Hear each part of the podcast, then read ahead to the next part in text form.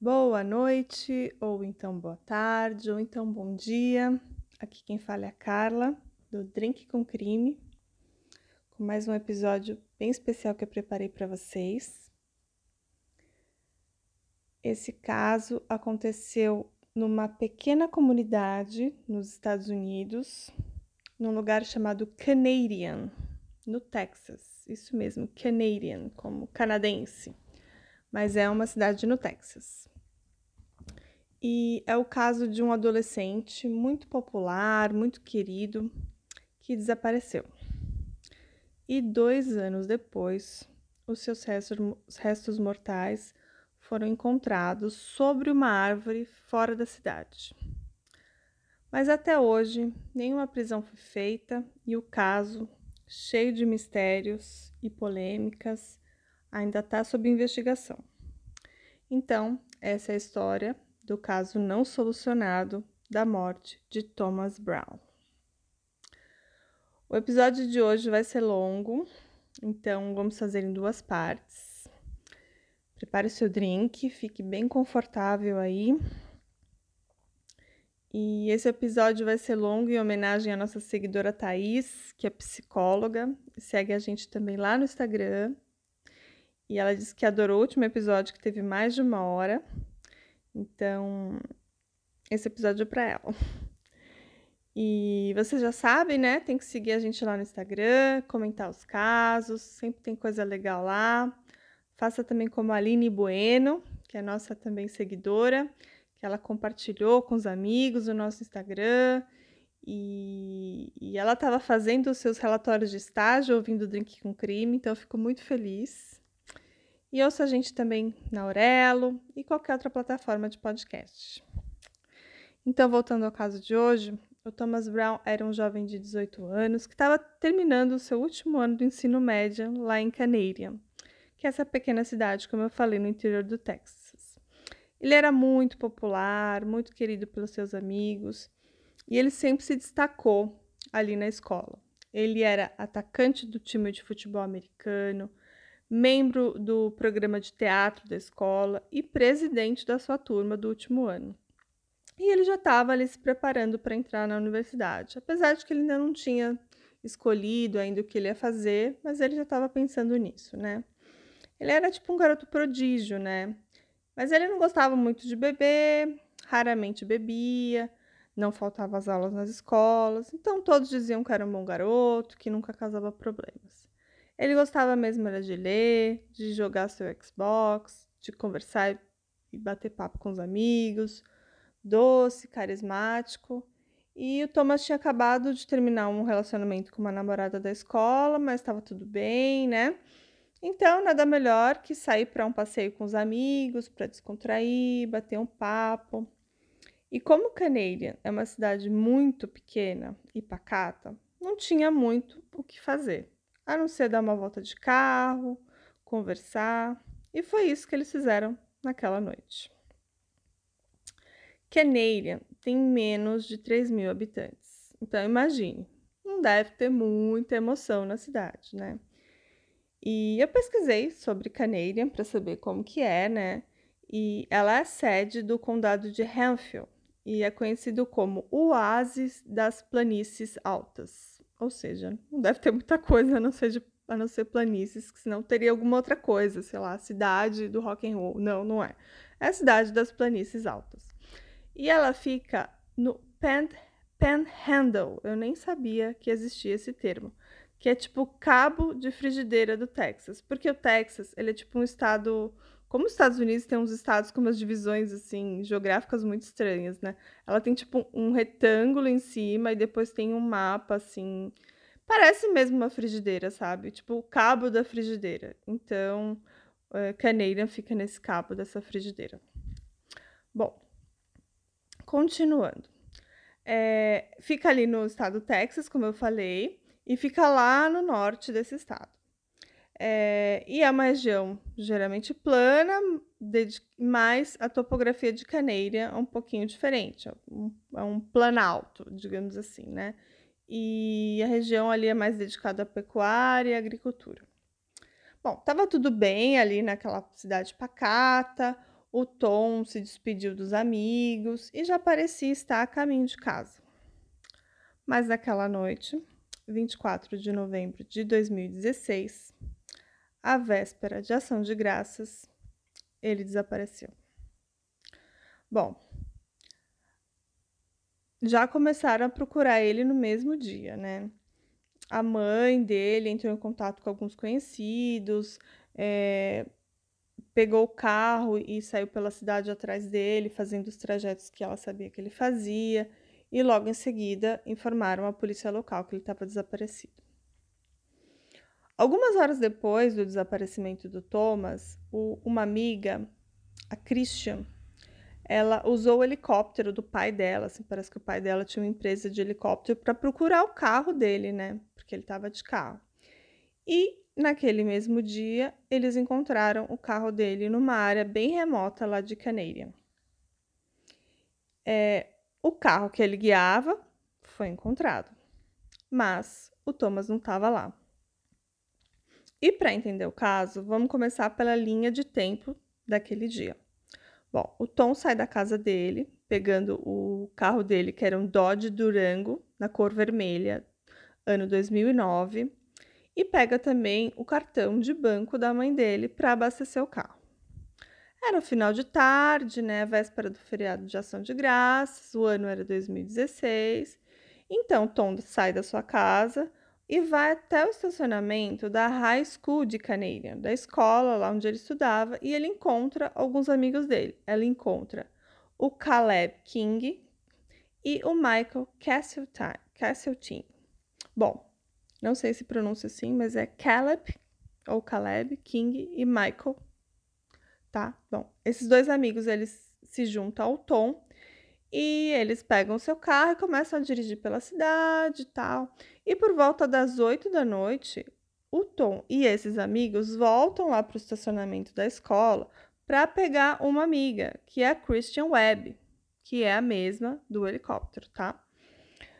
O Michael, ele não acompanha o grupo, que é um dos amigos, ele fica por lá. Então, voltam para o carro para dar mais um rolê. O Tom o Caleb e a Christian. Bom, por volta de umas 8 da noite até umas 11, eles vão dar um rolê num lugar chamado Canadian Wagon Bridge, que é um, é um. Eu vou falar sobre esse lugar. Então, eles chegam, dirigem até lá e param nessa ponte para dar uma caminhada e para ver a paisagem. Essa Canadian Wagon Bridge é uma ponte antiga, super bonita. Eu pesquisei sobre ela, ela é feita de aço. Ela foi construída em 1916 sobre as águas do Rio Canadian. E o pessoal vai muito lá para fazer trilha, para andar de bike. É, tem uma paisagem super bonita para ver as aves e tudo mais. E foi nesse local que eles se reuniram, inclusive eles fizeram fotos e vídeos Parecia que estava todo mundo se divertindo, e essas fotos e vídeos seriam as últimas imagens que se tem do Tom, né? Bom, entre 11 da noite e as 11h15, eles voltaram ao estacionamento do colégio. O Caleb sai do carro, o Tom também. E a Christian depois volta para o carro e fica conversando com o Tom, com o Thomas mais um pouquinho. E depois ela fica por lá e o Tom vai embora por volta de mais ou menos umas 11h26. A cidade realmente é muito pequena, como eu falei, né? E às 11h28, o Tom já estava num lugar chamado Frank Oil, abastecendo o carro. Inclusive, ele pagou com o cartão de débito que a mãe deu para ele. Então, tudo estava exatamente como o Tom disse que planejava fazer naquela noite, né? O combinado era o Tom estar tá em casa por volta de meia-noite.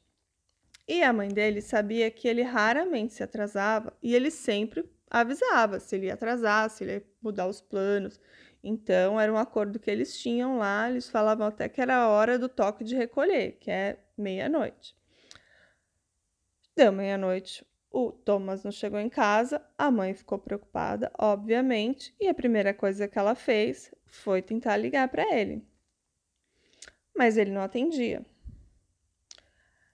Bom, ela viu que alguma coisa estava errada e quase que imediatamente ela já pegou o carro e saiu com o marido dela buscando pelo filho. Vou fazer uma pausa só para falar que o marido dela não é o pai do Tom, porque ela se casou novamente após se separar do pai.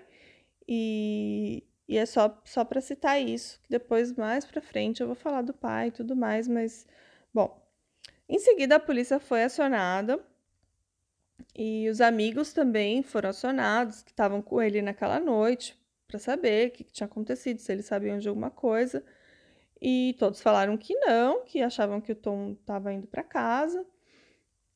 E no primeiro momento, o que a família pensou e os amigos é que o Tom podia, sei lá, ter sofrido um acidente de carro, ou ter um pneu furado, e aí tá num lugar que não tem sinal de telefone, né? Então, assim, nada muito grave passava pela cabeça deles, né? Então, eles começaram a procurar o Tom pela cidade também. Bom, agora eu vou falar, passar algumas informações coletadas durante as investigações, já na busca pelo garoto, é, para vocês entenderem um pouco a linha de tempo, tá?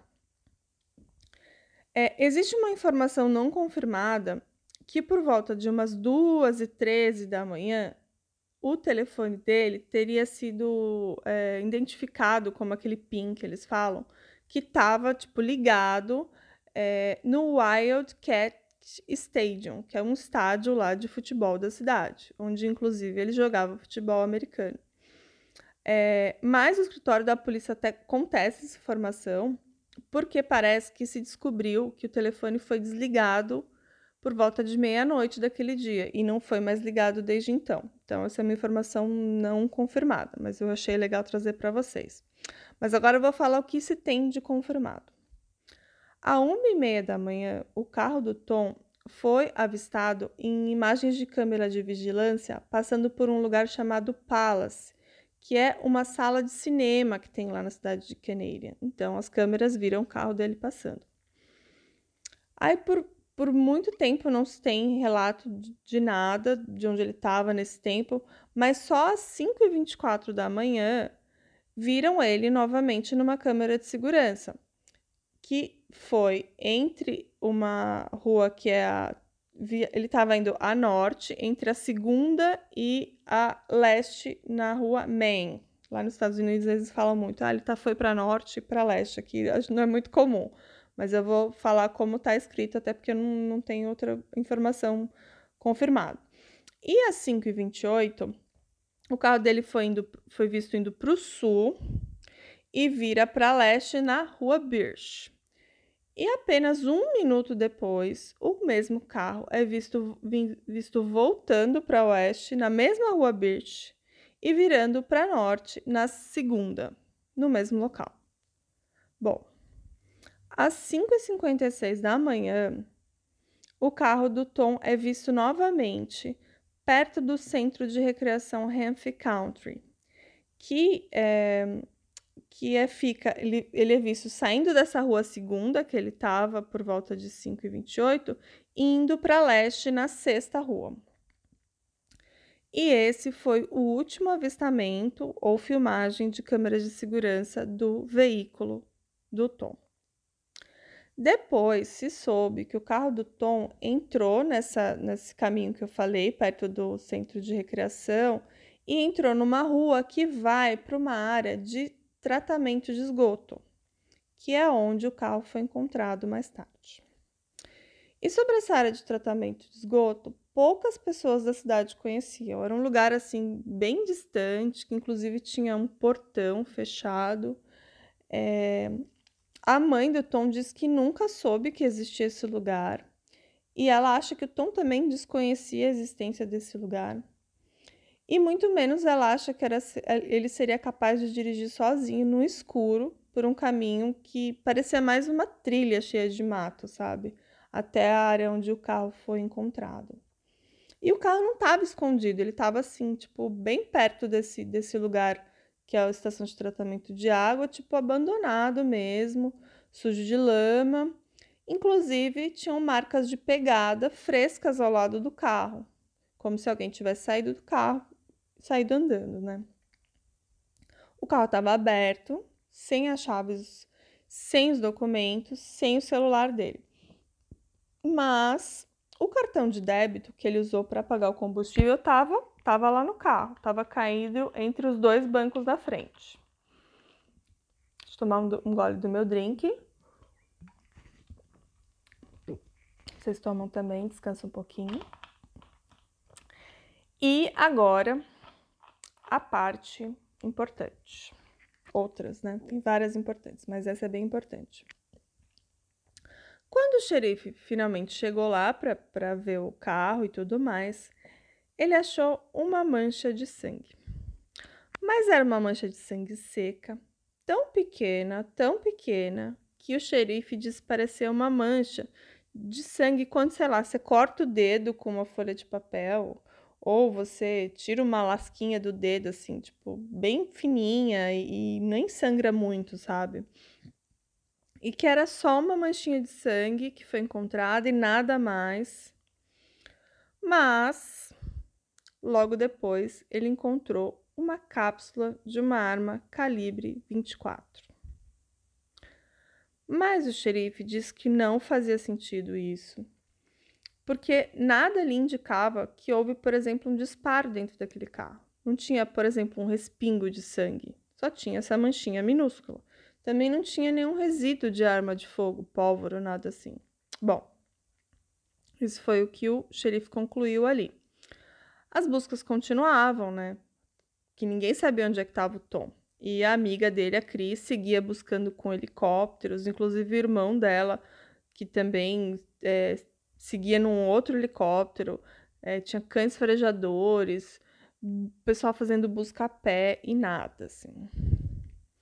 Estranhamente, o carro é, ele foi levado para a família do Tom no mesmo dia. Tipo, devolveram o carro e nenhuma digital foi tirada, nada foi coletado como evidência, o que a família achou um absurdo, né? Já que o carro era uma possível cena de crime. Ainda o xerife perguntou para a mãe se ela tinha uma arma daquele calibre, ponto .24, que o Tom poderia ter usado. E ela disse que não. A justificativa do xerife Lewis para não tirar nenhuma digital é que o carro estava sujo demais e com muita lama mas que tinham impressões digitais lá sim. Mas que eles não conseguiriam coletar, que eles não eram FBI. E diante da própria da situação, né, a própria família entrou no carro para ver se achava alguma evidência ou algo assim, né? E o irmão do Tom disse que olhou, olhou e não achou nada assim realmente fora do comum. E mais assim, a cena estava toda remexida, né? E aí, estranhamente, no dia seguinte, o xerife volta na casa da família do Thomas e pede para levar o carro de novo para mais investigações. Ou seja, depois que ele falou que não tinha mais nada, depois que ele falou que, que não conseguiu tirar nenhuma digital, devolveu o carro para a família, mas agora ele viu, acho que ele tinha feito coisa errada e pegou o carro de novo para investigar. Bom, na manhã do dia seguinte, os cães farejadores é, detectam um cheiro do Tom. E ele é rastreado a leste do seu carro até o Canadian River, o rio Canadian que fica lá. E aí os cães perdem o cheiro do menino. Bom, naquele momento as pessoas estão pensando onde que o Tom teria ido, né? É, eles concluíram que ele teria saído com a sua mochila, que não estava no carro, com livros dentro, o seu notebook tinha que estar tá lá, celular, as chaves. E por que, que ele teria deixado o carro num lugar desconhecido, lá nesse, nessa estação de tratamento de esgoto? E, tipo, ele ia sair andando no escuro, sem lanterna. Nada daquilo fazia sentido, né? E aquela cápsula da arma também não fazia sentido, né? E de acordo com a mãe dele, o Tom não era esse cara que gosta de aventuras, nem de atividades ao ar livre. É, e ele estava usando só um casaco fino, e aquela noite tinha sido uma noite fria, e que ele jamais assim sairia andando sem rumo. É, também não, não faria sentido o carro ter ido até aquele local de estação de tratamento quase 6 horas da manhã, né? Porque onde estava o carro e o Tom por todo esse tempo? Andando na cidade, mas essa altura já tinha gente procurando por ele, né? Inclusive a própria mãe. E, e se a pessoa que estava atrás do volante não fosse o Tom? Onde ele estaria? Porque o carro foi achado, mas não tinha nenhuma pista do garoto, né? Bom, a essa altura as investigações começaram com mais intensidade, muitos são entrevistados, e todos são tratados como possíveis culpados, polígrafo e tudo mais. Até que o xerife pergunta para a mãe qual foi a primeira coisa que passou na cabeça dela quando ela soube que o carro dele estava abandonado num lugar isolado. E ela falou: Eu pensei que meu filho havia cometido suicídio. Mas isso era algo que passava pela cabeça dela por causa do seu histórico familiar. E o xerife sabia disso. Aliás, todo mundo se conhece lá em Keneira, uma cidade pequena. Bom, o pai dela, pai da Penny, que é o nome dela é Penny, ele sofria de depressão e ele se matou com um tiro na cabeça. E falaremos mais sobre isso depois, tá? Mas assim, meio que o xerife estava forçando ela a falar sobre esse assunto, que é super delicado, meio que forçando a barra. Mas que isso não fazia nenhum sentido, porque naquele momento o objetivo era encontrar o garoto, né? E não encontrar uma hipótese, porque eles sabiam por o trajeto, sabiam onde estava o carro, então o, o xerife tinha que trabalhar com essas evidências, né? Bom, eles acharam o carro e nada do garoto, né? E aí ele começou a meio que impressionar a mãe, né? Dizendo assim se, ah, será que ele não fugiu com alguém que ela não conhecia? Muitas especulações assim sem fundamento. E, e naquela altura até imaginava-se que o Tom estava vivo ou até que ele podia estar escondido em algum lugar, né? E os pais ainda tinham muita esperança, os amigos encontrar e tudo mais, e as buscas seguiam, né? Mas nada.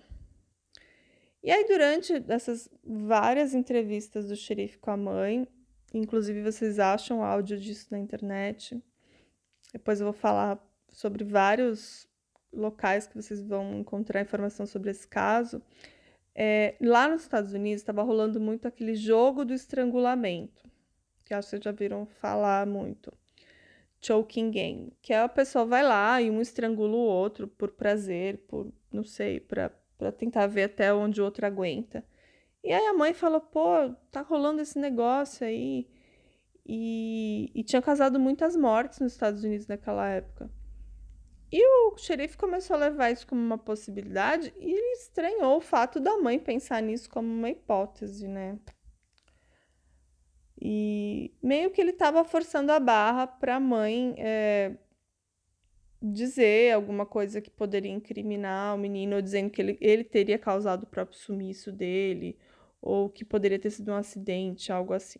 Bom, eles resolveram entrevistar a ex-namorada dele. E aí chamaram uma policial mulher, e, e ela, essa policial disse que a ex-namorada relatou para ela que o Tom estava tendo um comportamento muito estranho e que ele estava fazendo uso de fraldas. Bom, aí o próprio xerife resolveu entrevistar a garota. E ela ficou furiosa, dizendo que não sabia de nada que o xerife estava falando, que, que ela não tinha falado nada disso, que isso não fazia o menor sentido. Então, parecia que ou o xerife ou alguém da polícia estava fazendo de tudo para acabar com a reputação do menino. Bom, a relação da, da Penny com, com o xerife, com o departamento de polícia não estava muito legal. Ela viu que as investigações não estavam fluindo, que eles não estavam realmente à procura do garoto, né? E até que a Penny, a mãe do Tom, resolve contratar o famoso e polêmico investigador particular Philip Klein. E quem ouviu o caso do Dior já ouviu falar muito sobre ele.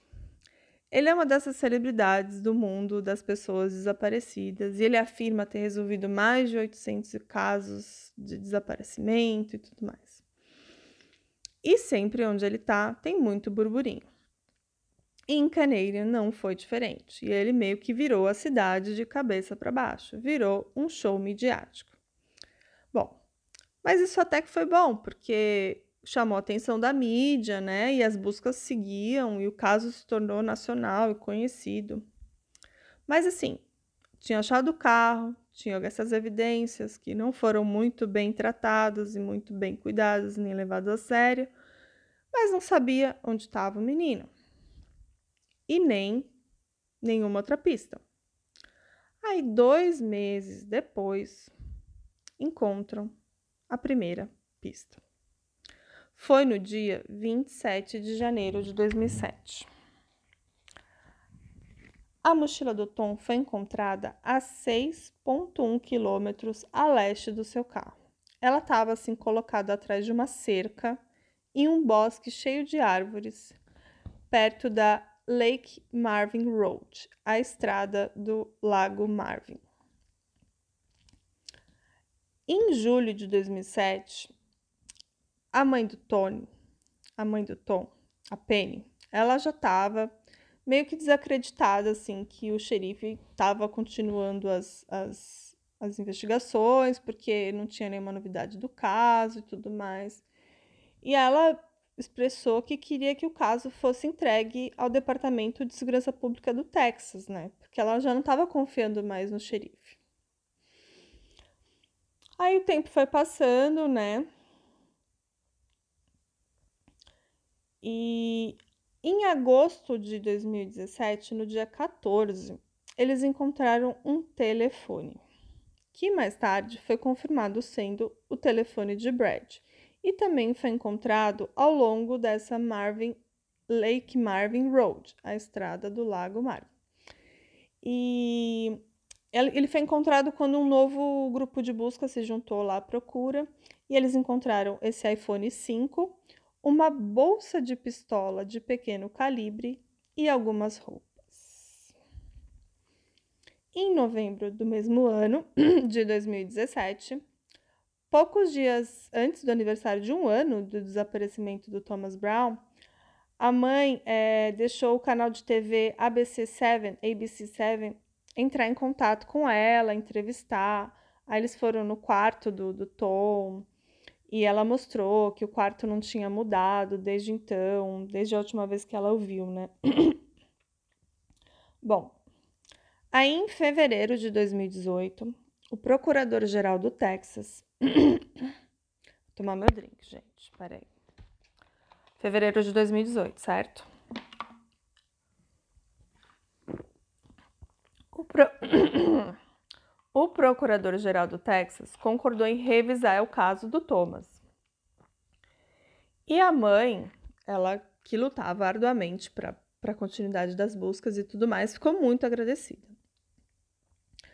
Enquanto a, a família estava procurando por Brown e a polícia e o procurador-geral estava ajudando no caso, foi muito bom porque o caso ficou muito conhecido. Inclusive, eles criaram uma bolsa de estudos em homenagem ao, ao, ao Thomas em maio de 2018. Então, era uma bolsa de estudo com o nome dele. E o caso começou a ser not mais notado ainda em junho de 2018, quando eles fizeram um podcast chamado Thomas Brown Seeds of Doubt, que é sementes de dúvida, né? e aqui eu vou destacar a importância dos podcasts, né? Às vezes a gente pensa que é um ah, é só um, uma diversão, é só uma coisa para contar uma história. Mas eu vejo que um podcast pode ajudar um caso a ser divulgado, pode ajudar pessoas a conhecerem o caso, trazerem até novas pistas. Então, é, esse é um caso que os podcasts já ajudaram muito. E eu vou falar não só desses Seeds of Doubt, vou falar de outros daqui para frente, tá? Bom, um mês depois, em julho, os investigadores da Klein foram até, a Cane... até o município de Canadian para entrevistar várias pessoas que diziam ter informações, certo? E o Klein também lançou um e-mail que dizia ter várias pistas, e o Klein meio que assumiu a investigação e fez várias declarações públicas. Em novembro de 2017, o canal de TV ABC7 novamente se encontrou com a mãe para falar do adversário de dois anos do desaparecimento, que a família estava organizando um Turkey Trot para homenageá-lo. Eu fui pesquisar o que é Turkey Trot. É um trote do peru, que são corridas a pé, geralmente de longa distância, entre 5 a 12 quilômetros, que são feitas no Dia de Ação de Graças nos Estados Unidos. E o nome é derivado do uso de peru como uma peça central do jantar de ação de graças, né? Então é, é, aquela corrida que as pessoas vão vestidas de peru, parece que é bem divertido, assim, uma coisa meio não oficial, uma corrida mais pela diversão e tudo mais. E eles estavam organizando uma para lembrar o, o Tom e para homenageá-lo, né? Bom, vários eventos, várias, vários protestos da família, cartazes na cidade onde está o Tom, justiça pelo Tom, queremos saber onde está o Tom. Então, todo mundo procurando. Imagina uma cidadezinha minúscula com 3 mil habitantes lá no Texas e nada acontece, nunca teve um caso de grande repercussão nacional e de repente some um garoto com todas essas esse mistério, né? O tempo passou, a família queria as respostas, a população da cidade queria as respostas é, onde está o menino, cadê o paradeiro do Thomas. Então, assim, eles faziam de tudo para manter o carro, caso ativo e na mídia. Até que, dois anos e dois meses depois do desaparecimento do Tom, em 9 de janeiro de 2019,